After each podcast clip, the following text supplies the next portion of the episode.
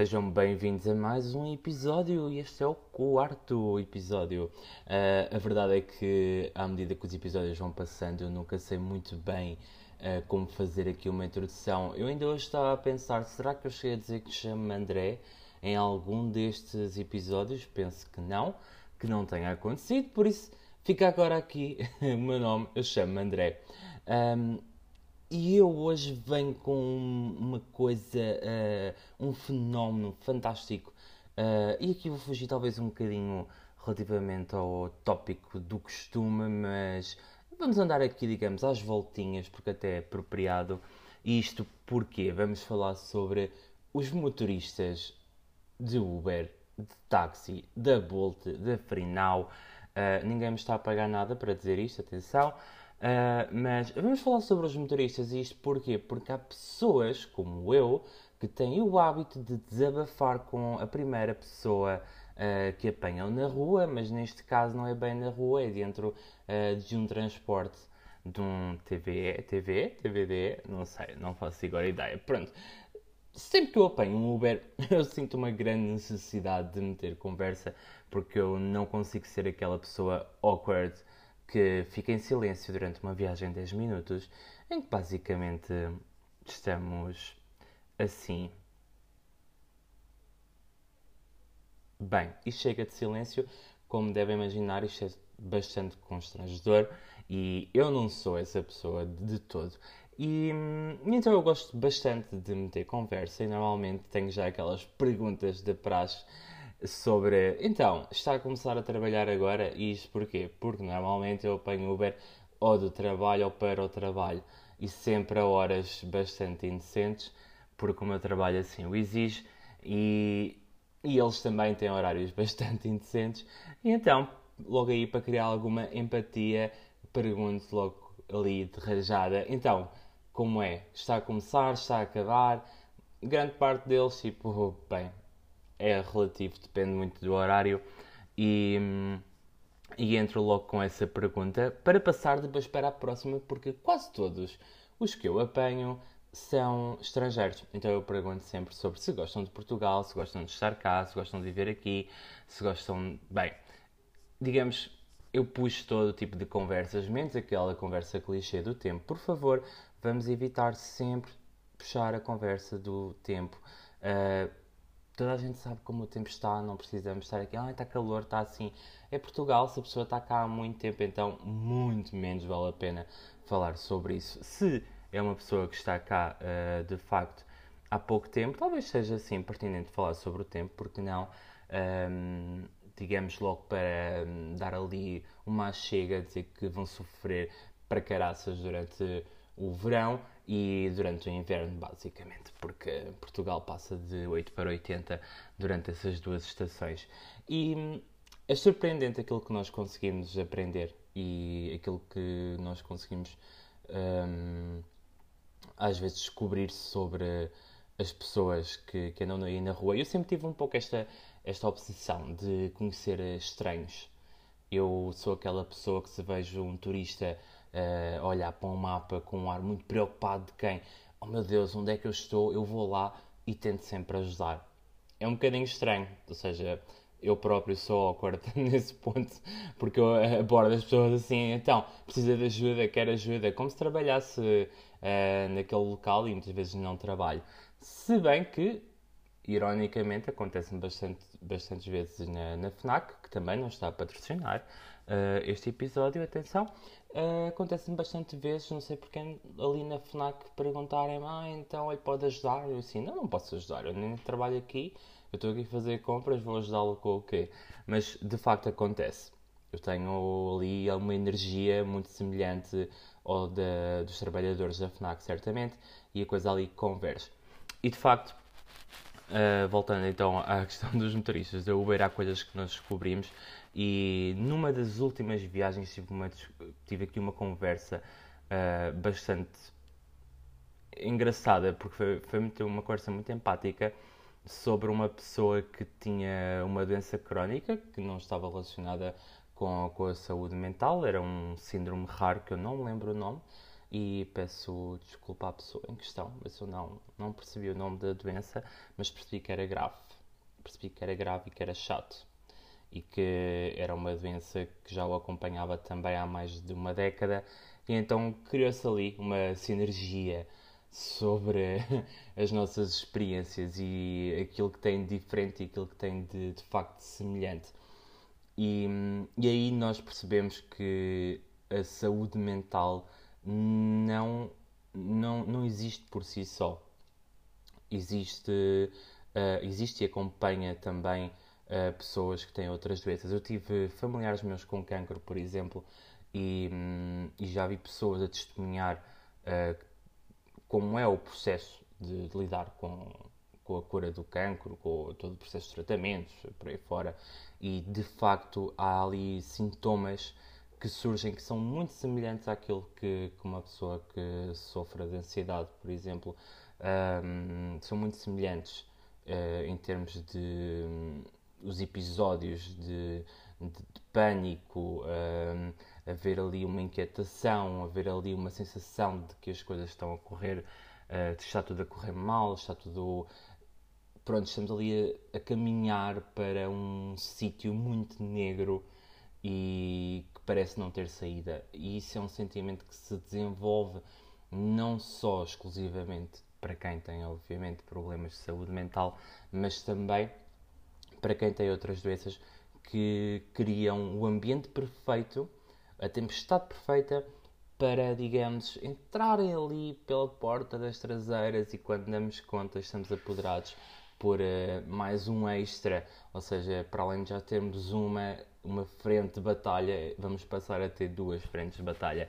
Tanto que muitas vezes existe, eh, muitas vezes, e eu achei isto curioso, e falei no episódio anterior uh, sobre o caso da minha colega que está com linfoma, uh, existe acompanhamento psicológico que o Sistema de Saúde, o Sistema Nacional de Saúde oferece acompanhamento psicológico para quem tem problemas oncológicos. Uh, eu pessoalmente recomendaria certamente a toda a gente, porque eu acho que só o próprio ambiente em si, por si só, já justifica bastante recorrer a esse tipo de apoios. Não é só a questão da experiência, não é só a questão da, da violência do tratamento, mas também aquilo que a doença faz aos outros, porque nós não estamos isolados no hospital, nós vemos de tudo e eu fui muitas vezes uh, parar ao hospital com ataques de pânico e lembro-me perfeitamente de haver sempre aquela pessoa que está em ali a gritar com dores e, eu querer ao mesmo tempo ajudar, mas por outro lado eu próprio estou a ficar em sofrimento, estou, não estou a conseguir controlar-me, então começo ali a entrar naquele mood de, ok, controlar a respiração, aquela pessoa está a passar mal, vai precisar de ajuda e se calhar tu vais ter que a ajudar e vais ser capaz de o fazer. E, e, é todo um processo, é um processo muito, muito complexo de, de facto de gerir e quem passa por essas doenças e se oferecem essa oportunidade, acho que vale a pena ponderar. Não é obrigatório, como é óbvio, todos temos uh, os mais diversos níveis de resistência ou de resiliência um, a nível da nossa capacidade de, pronto, de processar uh, aquilo que tudo que nos está a acontecer, não é? Nem toda a gente, se calhar, pessoas conseguem enfrentar um cancro com um grande otimismo uh, do início ao fim, outras que se calhar chegam a meio vão-se abaixo, outras que vão vendo outras pessoas, conhecem pessoas no hospital que acabam por falecer, acabam por ter recaídas e é desmoralizante. E isto é, é, é, é muito preocupante porque de facto é muita energia negativa que se acumula ali à nossa volta e, é, e pode ser muito fácil uh, nós barrarmos para um sítio uh, que, não, que não é positivo, um, digamos, para um sítio mais escuro da, da nossa mente e será difícil depois reerguermos sem ter algum tipo de, de apoio. Mas, uh, de facto, deste, neste, nesta última viagem, conheci então um senhor que tinha uma doença uh, há cerca de 14 anos e achei super curioso porque começámos a partilhar ali uh, um pouco das nossas experiências e, e, e ele próprio dizia que que é, é curioso como sendo, são duas coisas tão distintas, mas que há certas coisas que são tão próximas e tão comuns. E uma das coisas que eu, que eu, uh, que eu lhe disse e que, e que é algo que eu também já falei a nível da terapia, um, que é nós temos uma noção muito deturpada de tudo aquilo que é e acho que já falei sobre isto aqui do que significa estar bem não é ninguém está completamente bem e, hum, e às vezes uh, eu sinto a necessidade de ter direito a não estar bem há aquele momento em que eu não quero estar bem em que eu sei que não estou bem e que quero que as pessoas tenham consciência de que eu não estou bem e que não vale a pena uh, dizerem, darem aquela palmadinha nas costas do ah, força, vá, tu consegues, vai apanhar ar, que isso passa e não, não passa. E naquele momento eu estou mal e também quero estar mal. É um bocadinho estranho, é um conceito talvez aqui um bocadinho estranho de, de explicar, mas de facto Uh, sabe, isto é um pouco aquela coisa, estamos constipados e alguém tipo diz, anda, vamos sair, vamos fazer isto, vamos fazer aquilo, e tu estás assim, não, não, hoje não dá, eu hoje não estou bem, quero, quero ficar por casa. É um bocadinho essa a sensação, é essa de eu quero ficar em casa, eu quero estar se calhar isto é um bocado egoísta, mas quero ficar só com o meu sofrimento e vocês não vão ter nada disso.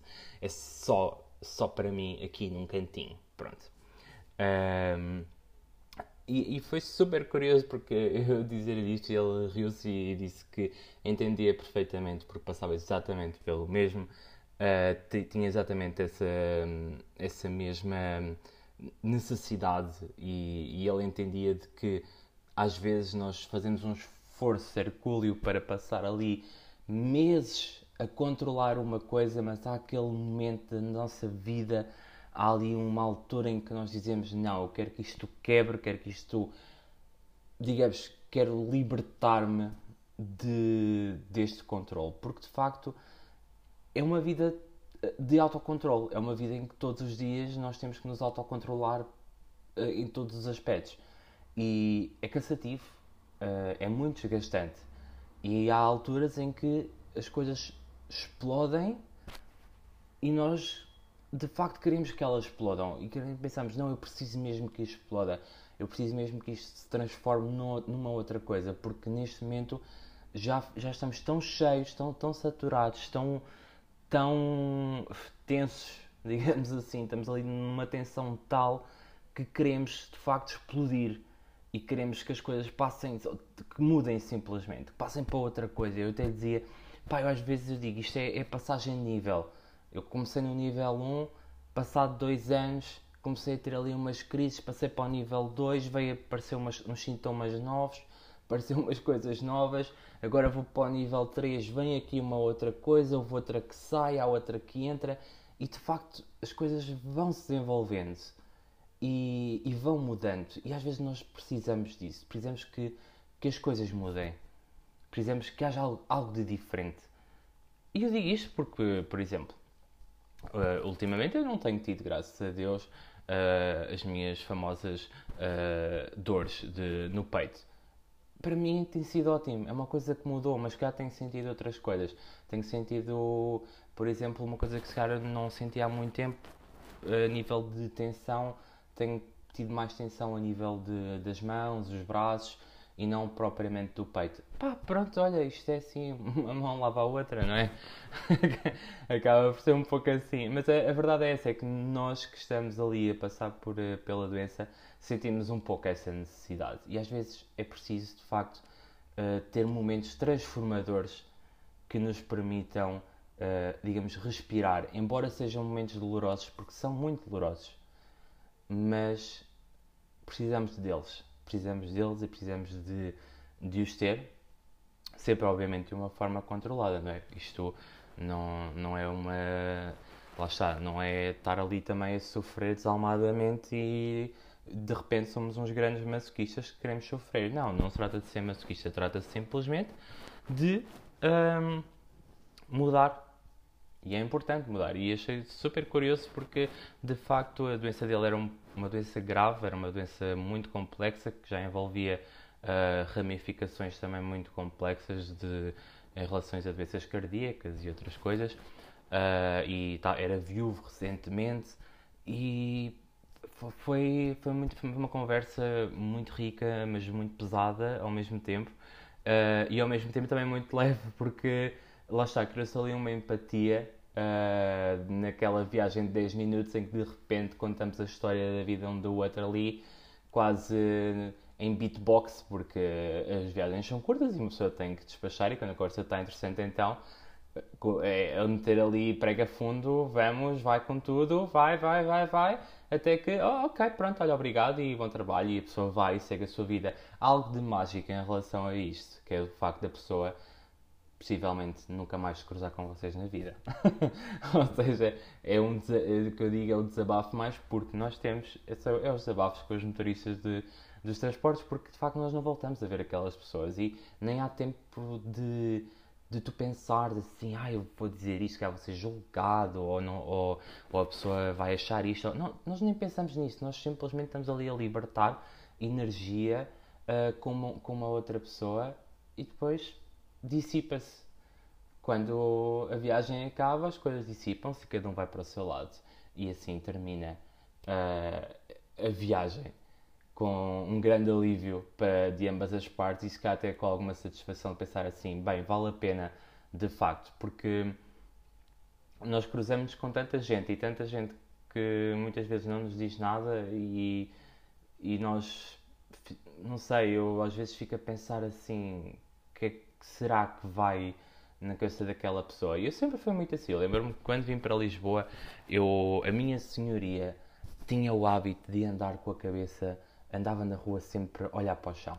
E eu não sei onde é que eu ouvi isto, mas alguém disse, e eu acredito piamente nisto, que é um sinal já de que a pessoa tem alguma tendência de uh, depressiva, ou, ou, pelo menos que é uma pessoa tímida, porque não tem capacidade de olhar em frente. E então fazia sempre muita questão de olhar em frente, pronto, eu fosse Uh, mesmo a falar com outras pessoas e as pessoas acho que até notavam um pouco isso em mim, que eu olhava sempre olhos nos olhos na pessoa porque queria que a pessoa sentisse que eu era uma pessoa confiante e que tinha à vontade para estar ali, para falar. E reparavam que ela fazia muito isso. Houve uma vez que eu disse-lhe mesmo assim: olha, eu no outro dia passei por si ali na rua, você vinha do supermercado e vinha a olhar para o chão e você devia evitar isso, devia olhar mais em frente Uh, é aquela coisa, não é? Tipo, pá, vamos erguer a cabeça, vá olhar em frente, olhar para cima e, e, vamos, lá está, tipo, estamos a enfrentar o horizonte e não propriamente ali o chão que é uma coisa tão próxima e tão, tão claustrofóbica e tão, tão mínima.